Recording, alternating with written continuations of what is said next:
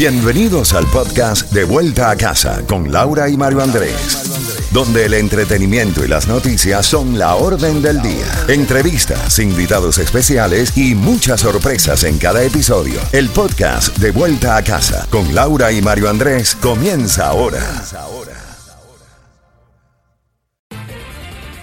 Z92, toda la música y todas las noticias a las en punto y a las y 30 de cada hora. Y ya vemos a través de las redes sociales a un Mark Anthony totalmente recuperado de lo sucedido la semana pasada en Panamá. Estaba a punto de presentarse en uno de sus conciertos pautados de su gira y lamentablemente sufrió un, un, accidente, pero ya, ya está muy bien, qué buena, pronta recuperación, excelente. Tenemos para ti esa recarga celular para que estés en contacto con tus amigos y familiares en Cuba, llamada real. Puedes llamar al 305-550-9200 en cuestión de unos cinco minutos. Mario, pero también tenemos mucha más información en el resumen de las noticias. Continúan las tareas de remoción de escombros en el Hotel Saratoga de La Habana. Muy complicada la situación, muy delicado además por el peligro de que pueda colapsar la estructura que está muy dañada después de la explosión que se cree eh, fue por una eh, un daño en una pipa de gas que explotó de una manera violenta el día viernes, dejando eh, hasta el momento 39 personas sin vida, miles de toneladas de escombros, y la cifra ha aumentado dramáticamente esta misma tarde, cuando se hablaba ya de 35 personas confirmadas, pero en las últimas horas las, las eh, cuadrillas de rescate y recuperación encontraron cuatro cuerpos más sin vida. Así es, Mario. Los medios estatales también informaron que una docena de personas están reportadas como desaparecidas. Se cree que 51 trabajadores estaban presentes dentro del edificio en el momento de la explosión. Alrededor, como sabemos, de las 11 de la mañana del viernes, la explosión destruyó la fachada, como lo hemos visto, también un edificio que está pegadito al hotel también ha sufrido daños y hay personas desaparecidas. Mira, esta, esta situación coincidió con la visita de Andrés Manuel López Obrador. Eh, y se tuvo mucha más información porque canales eh, de México y canales como CNN en español estaban transmitiendo allí en el momento de la explosión. Lo más lamentable es que un periodista independiente, que fue el primero que nos mostró las imágenes que muchos replicamos alrededor del mundo a través de las redes sociales, hoy está preso. Le privaron de la libertad por haber expuesto con su teléfono celular y narrar las imágenes que allí se estaban viviendo.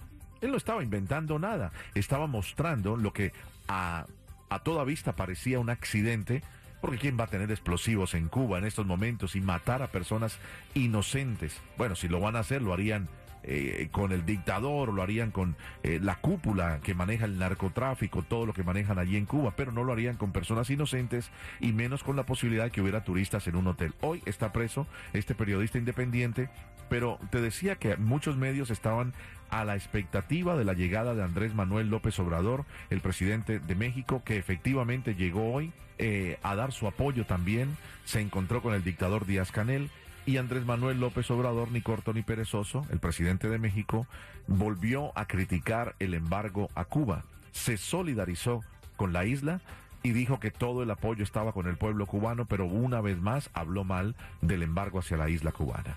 Imagínate. Pero pasó sin pena ni gloria, ¿eh? No, pero por supuesto. Con el tema del Saratoga, ¿quién le va a importar la visita del presidente eh, de México que termina de esta manera un, un periplo, una, una, gira por todos los países de, de, América Central? Bueno, como sabemos, el dictador Miguel Díaz Canel ha vuelto a reiterar, ¿no? Que fue una explosión, que fue un accidente uh -huh. que podría haber estado relacionado con una fuga de gas. Así mismo es. Lo cierto es que sacaron de allí un vehículo el mismo viernes, eh, lo sacaron en peso con una grúa, una, un camión cisterna pero de gas, con la pipeta gigante de gas, si hubiese un escape que hubiera explotado, de ese carro no hubiera quedado nada. El carro estaba en perfectas condiciones, la pipeta de gas. Lo único dañado fue parte de la estructura de la cabina del chofer eh, por escombros que le cayeron del edificio.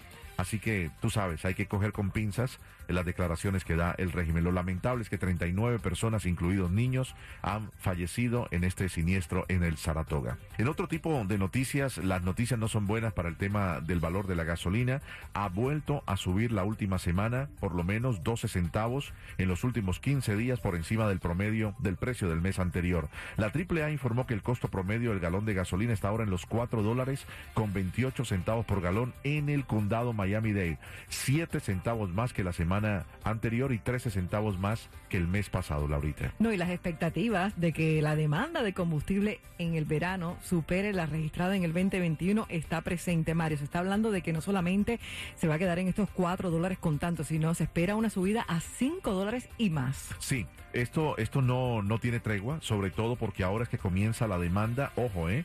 Y si se llega a aparecer una tormenta, Dios quiera que no, que no quiero ser ave de malos agüeros, pues entonces eh, la situación eh, más.